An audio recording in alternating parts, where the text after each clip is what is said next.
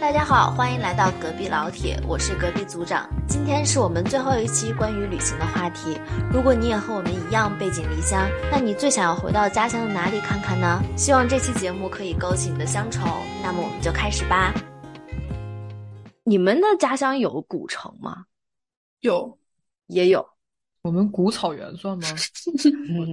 好像没有什么历史建筑，但我们那边确实是有一个类似，就是伪满皇宫，但不是皇宫，是一个类似行宫那么个地方，还有一些当时伪满时期的东西，也就算是比较古老了。在我们那儿来讲，没有我所说的古城是那种旅游的景点，就像南锣鼓巷那样的。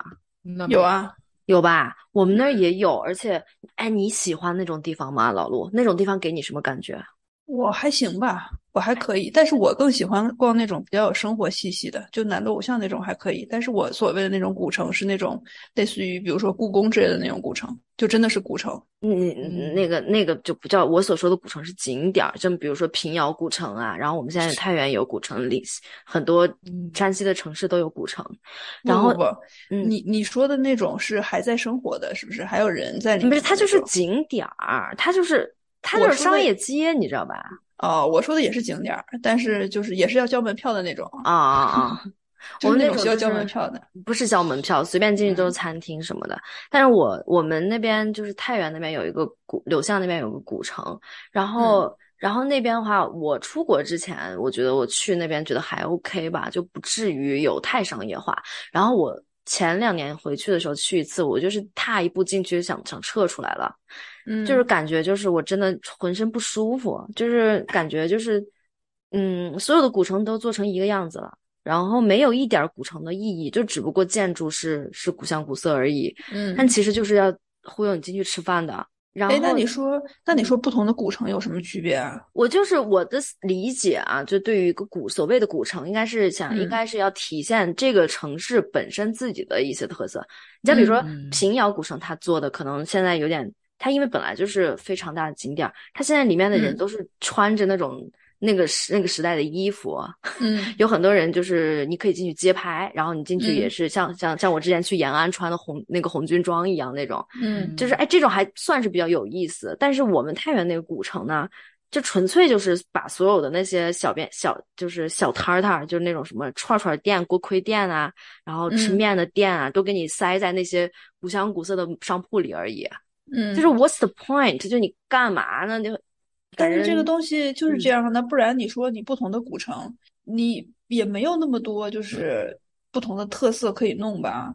是，你也许吧，但是我觉得他 trying so hard，就是但是给人感觉就是本来是一个古香古色的，就是就是 local 的人也会去的一个街巷，但是被他硬变成了一个只有游客会逛一下纯旅游的那。种，对对。然后就是所有的那种广告牌都搭上来，就你就是不伦不类的，就是有有古建筑，但是上面大咣叽一样给你弄一个大广告牌，一个就是里边就是哎电那个电视就开始演啦，然后那声音就是这一会儿这走到这是这个音乐，走到那儿那蹦迪呢，就是这种。哎，我浑身难受，我就觉得，就是为什么不能像咱们小时候一样，就是有吹糖人的呀，然后来点剪纸的呀，哎，拿个拿个小木枪打气球呀也行，都没见过了这么多年。还有就是让我们保留点以前的那个，就所谓的“古”字在哪里呢？就是 quotation mark 古，你知道吧？现代城那是。嗯嗯，OK。所以我就是觉得有两点啊，一个是就是虽然说这些古城呢有很多古城啊，它那个就是。店所谓的店啊，都是现代的店铺了。但是有一点就是说，你建筑永远是你可以看的。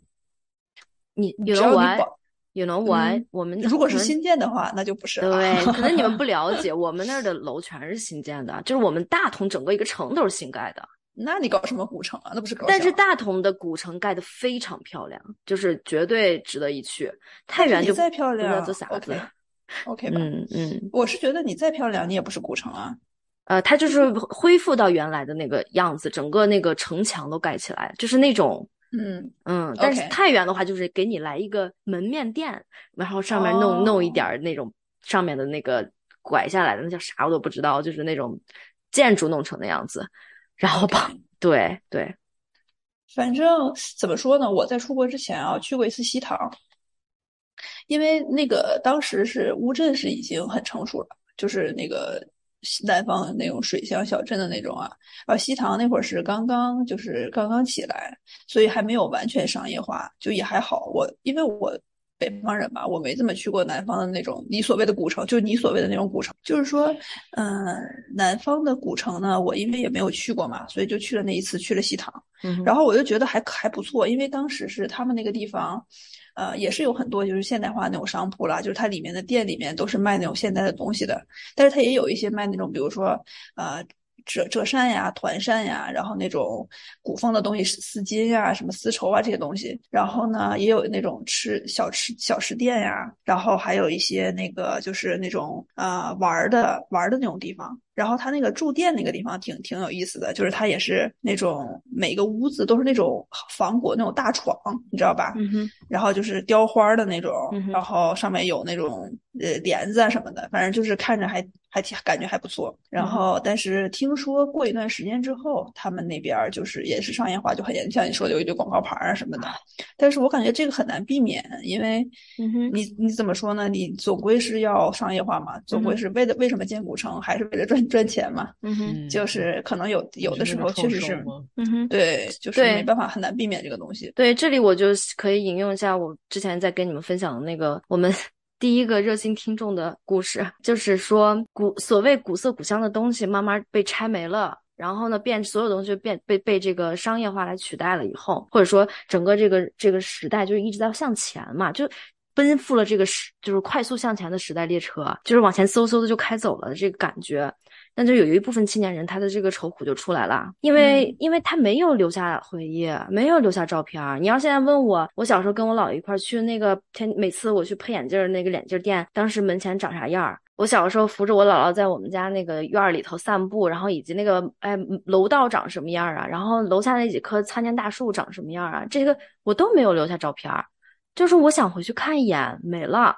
就是呃，想回去看一眼，它已经变变样了，就是拆了或者不让进了，然后门锁上了。就是当你看到那个粗粗的链子以及那个大大的锁的时候，那我我们这个热心的听友他当时就落，就是忍不住落泪。就你们能能体会他的感受吗？就是一个作为一个青年人的这个愁苦。嗯，不太能理解一些，不能吗？因为咱们其实都算是。怎么讲？呃，远离故土这样的人，嗯哼，我我自己是有非常多乡愁这些东西，而且我觉得每一个离家的人都有，不一定是出国啊，只要你不在你本身的故土生活，其实都是这样。嗯，但是有一点，我也觉得是这个东西，你不能够把它理解成这是我一个人的愁苦，这是我一个人的乡愁。嗯哼，这是一整个时代都是这样子，因为咱们在这个时代里面，所有的主题就是发展。咱们现在走的路，其实就是欧美这些国家几十年前曾经走的路。他们，你现在其实看美国这些所谓的这个 historical downtown 这些地方。每一个地方，其实你去过十个以上，你就发现都差不多。对，基本上这些建筑都是同一时期的建筑，嗯、有的呢是原先的就有的保存下来的，有些呢就像咱们刚才说的，是重新建起来的，去模仿从前的样子建起来的。里面呢无非就是冰淇淋店，然后有个玩具店，这边有个咖啡店什么。其实你去想，这个模式是一模一样的，只不过就是一个商业化创收的一个东西。有没有在保护这个文化？有，意义有多大？值得商榷。但是这个东西怎么讲？你要发展，你就只能是把这些东西变成一个时代的一个缩影，去把它放在城市的一角里面去。想要回忆的时候，你去看，不是你记忆里的样子。但是对于没有你这段记忆的人，他们来这儿会想到说啊，原来以前这个地方是这个样子的。就是说，怎么讲？这是一个一整个时代，每一个人都有回不去的家乡了。每一个人都有，就是说你没有曾经能够保留下来的记忆，就让它保留在脑海里面，其实也是一个一件好事儿。就是我觉得为什么会很难过，特别难过，超出一般程度的乡愁。可能就是把这个东西太个人化、太自我化了。每一个人都在失去，不是说只有你一个人被时代抛弃了，只有你一个人呃丢失了你的记忆。我是这样的一个看法。对，就是引用一句俗话，也是前一阵子一个一个豆友说的。他说：“他说你你你就是心里你就记着这个鸡蛋就行了，为什么要惦记那只母鸡呢？”但是有的人就是属于那种就是很想要抓住啊，你知道吗？嗯，就是可能会算是比较 aggressive，就是哦，that's what I have, that's what I own. Why do you take it away from me？就是很有那种很敌对的反愤怒的情绪。当然了，你如果一个情绪已经达到了一个非常 negative 的一个一个境境地的话，这就是非常我们我们很很不鼓励的了。我们台的宗旨一个就是要 balance 要平衡，另一个就是要怂，要没心没肺，就就要要要 neg 要不要 negative，要尽量的平和一点，对。关键是人要有大爱，知道吗？不能总为自己失去的一个小巷子就这么伤春悲秋的。北极，你北极冰盖都没有了，但这也是一种爱呀。对，这也是一种爱嘛，就是这是他本我的一种爱。这个我们也，我我是我觉得是难能可贵的啦，也算是难能可贵的。其实我听到他的故事，我觉得我感受到了这个故乡情节，我其实是感动的。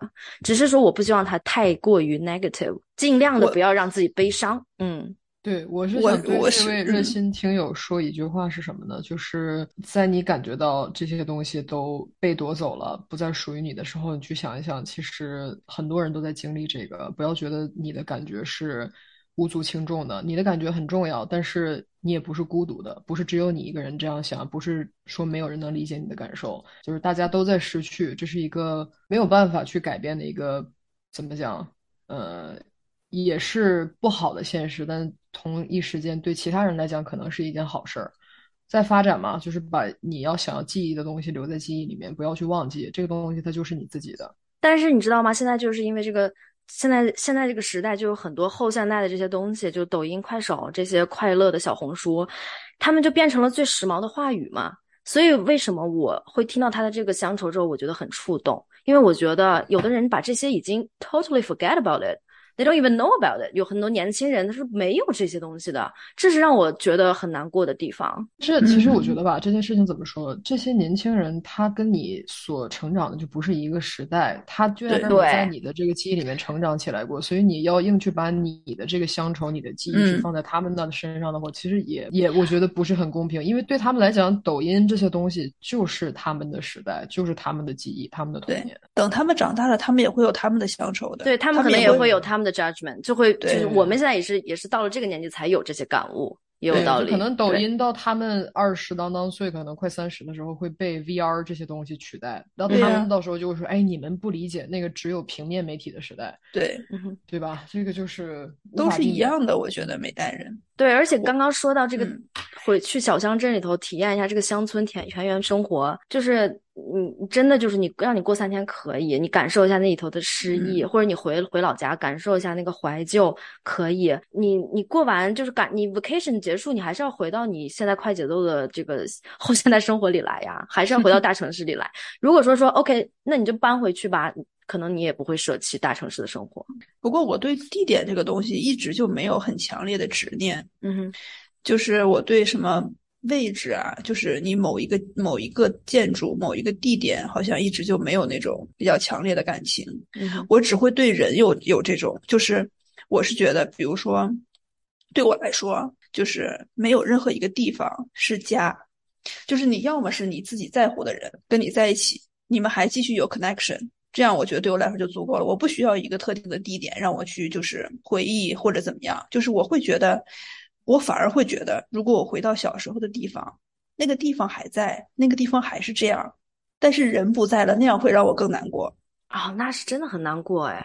对呀，就是嘛，就是。但是你还是很想要回去 看一下。就我小的时候，我记得睡炕，我们之前睡窑洞，然后我跟我太奶奶，你还睡过窑洞？窑洞？嗯，就我我跟我太奶奶、太爷爷，我小时候就哎，to be honest，我当时都穿开裆裤的，我根本不记得这些事儿，这都是亲亲戚们跟我讲的。那我还都记得，嗯，但是就好感动，就是。那时候睡炕嘛，然后在那一家人一起睡炕过年，哎，对。然后我们就还就是这个房檐门口有个有有有一窝鸽鸽子还是蝙蝠啊？鸽子吧，还是麻雀？我忘了什么鸟了，燕子之类的吧？哎呀呀，哎呦，好像不是燕子，我们那儿好像燕子不多。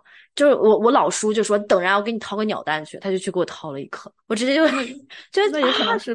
就我就当时就有一个想法，说我老叔是这世界上最最有趣的人，就他会掏鸟蛋，哎，我的妈呀！然后然后我在那之后再也没见过任掏过鸟蛋我再也没见过任何人类会 掏鸟蛋嘞。我跟你讲，我现在让我老公去掏鸟蛋，他一定是哆嗦的，他肯定不会，而且他会吓死，好不好？真的。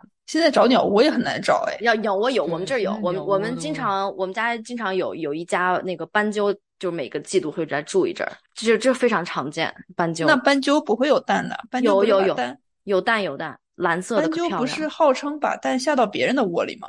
那不知道谁下的，反正是有蛋。那你让你偷一波，明年就不来了。没有，他风一刮，他风一刮就掉了那个蛋，然后然后就老是碎。我觉得他好像不太聪明，这就跑远了，朋友们。朋友们，咱们可能扯得有点远。聊我禽类的智商。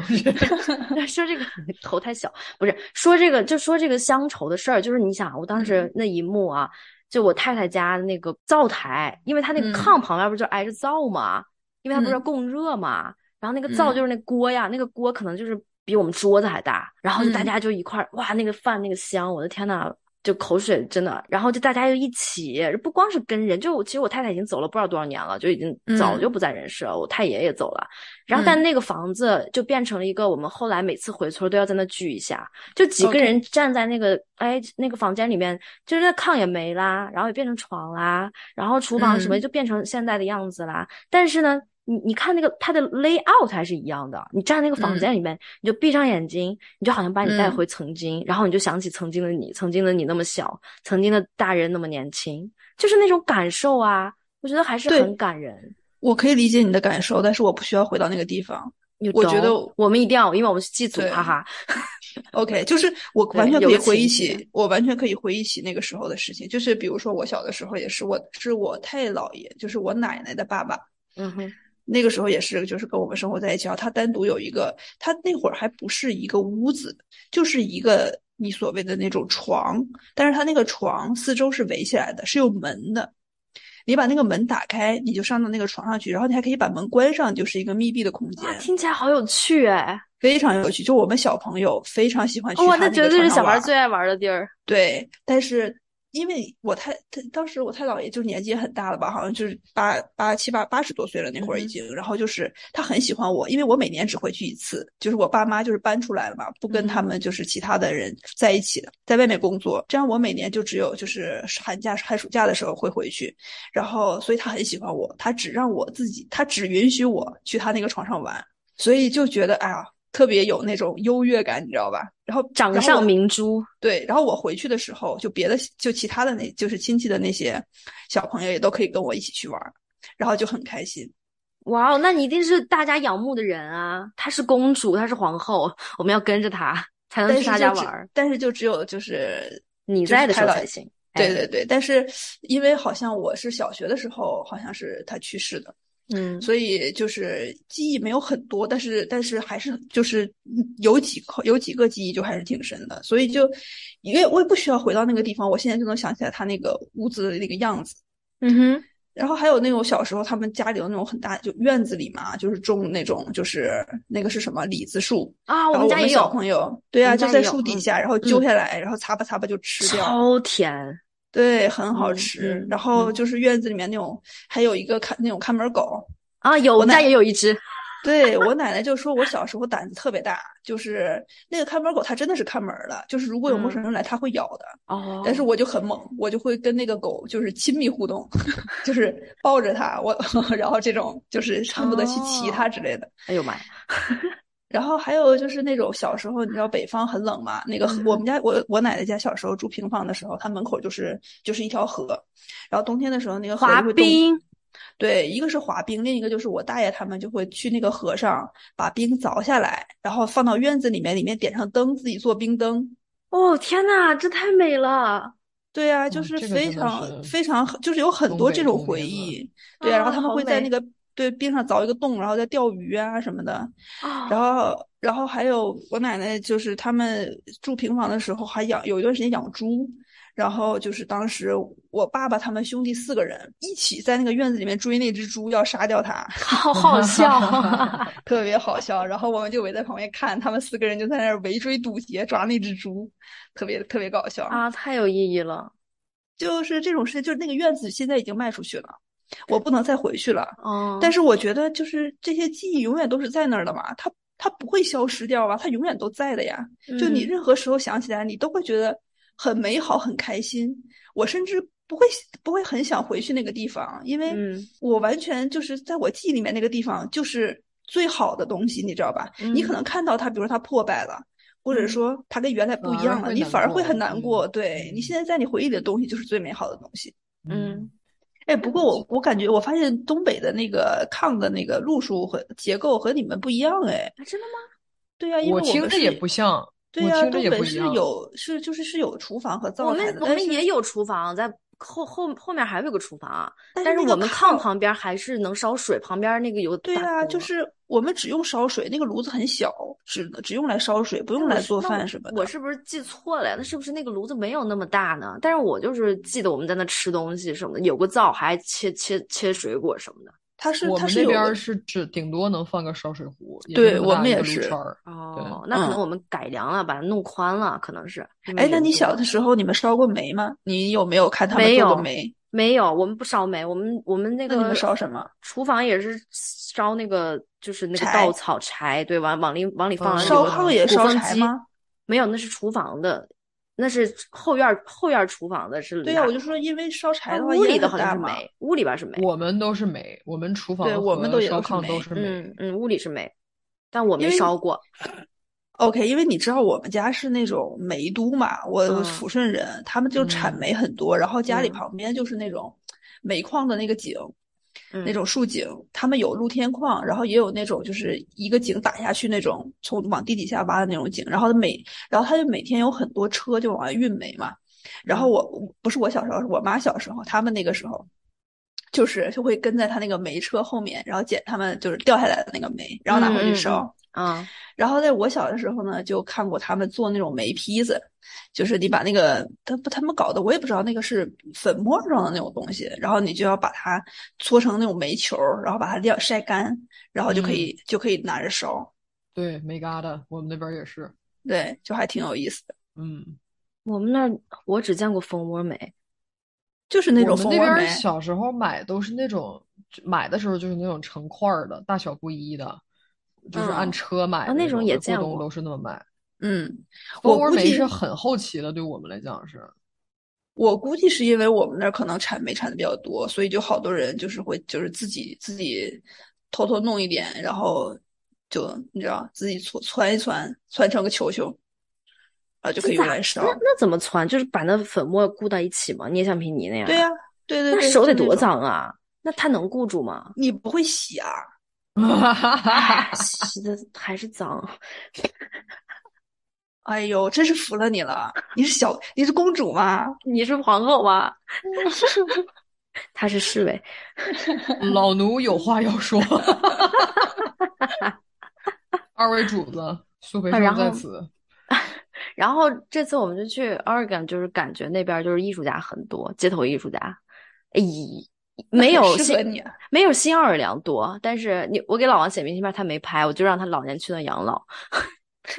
适合他拉手风琴，然后那个我得去那种，我得去深山老林那种。有这个现代艺术家，我有点欣赏不来。哎现代和现代艺术，我不是很行。不不不不不，老老那个就是 Oregon 的森林覆盖率好像是全美最高的。你随便钻个山里待着，然后没事干下来给人拉一曲，再上去待着就行。哎，挺好，挺好啊！把我的晚年给我安排的安排安排明，我已经开始看房子了啊，那个安排一下。然后，然后那边就是他所有的吃的很有名，就是 food truck 特多，那个 food truck 都 decorate 特漂亮，然后一个一个的停在那儿，然后一到了差不多五点了，开始了啊，就把那摊儿支起来，一开始有人就晃晃荡荡就过来吃来了，就是生活节奏是特别的慢。我是真的是，我是希望我就是全年生活都在那样的节奏。对啊，我就是感觉到了快节奏生活。嗯，所以我觉得你会喜欢那儿，就是那个节奏。然后我就进到一个那个什么 T bag 店里面，这个不会被屏蔽吧？可能也会。看着说，你看着说，咱回头看着剪。啊，就是去那种 T bag 店，进去以后就是到处都是那种，就是烟雾缭绕，然后那个味道就是整个房子都充满了，就是那个线香的味道。我就哇，这这老王绝对应该来这逛逛。然后他店主就穿个穿大袍子嘛，就道袍。哎，你说的这个，我想起来，就是我。就是这两天的一个很有趣的一个经历啊。嗯，因为我来美国这么长时间，大部分时间都在德州，然后也在上学呀、工作这方面，就很少其实出去玩儿。呃，我来明尼苏达之后才意识到，就是我身边会有很多呃印第安人，呃，然后我其实接接触非常少，但是这次去这边有那个 State Fair，就是像赶集嘛那种感觉，然后去的时候有这么一个店。是一个印第安人开的店，然后呢，里面就是这些呃，他们的一些就是比如说像鼠尾草啊，一些这些捕梦网啊这些东西。嗯，有啊有啊。对，然后他这个店主当时在是一个印第安的一个中年的女性。嗯。呃，我当时我没看到这个店，然后是我爱人第一时间看到这个店，然后他当时就跟我说：“哎，你看那边。”然后我一往那边看。我我甚至有一瞬间，我觉得我看到了一个蒙族人，哦，就是。就是他的整个面部特征，对，包括他的头发、他的身形、他的肤色，呃，这这一切就真的，我一回头，我当时我有一种恍然之间我回家的感觉，嗯，然后走进去之后，我们之间聊天嘛，然后就有一种莫名其妙的亲切感，就很就这个东西就很奇怪，你知道吧？他是一个。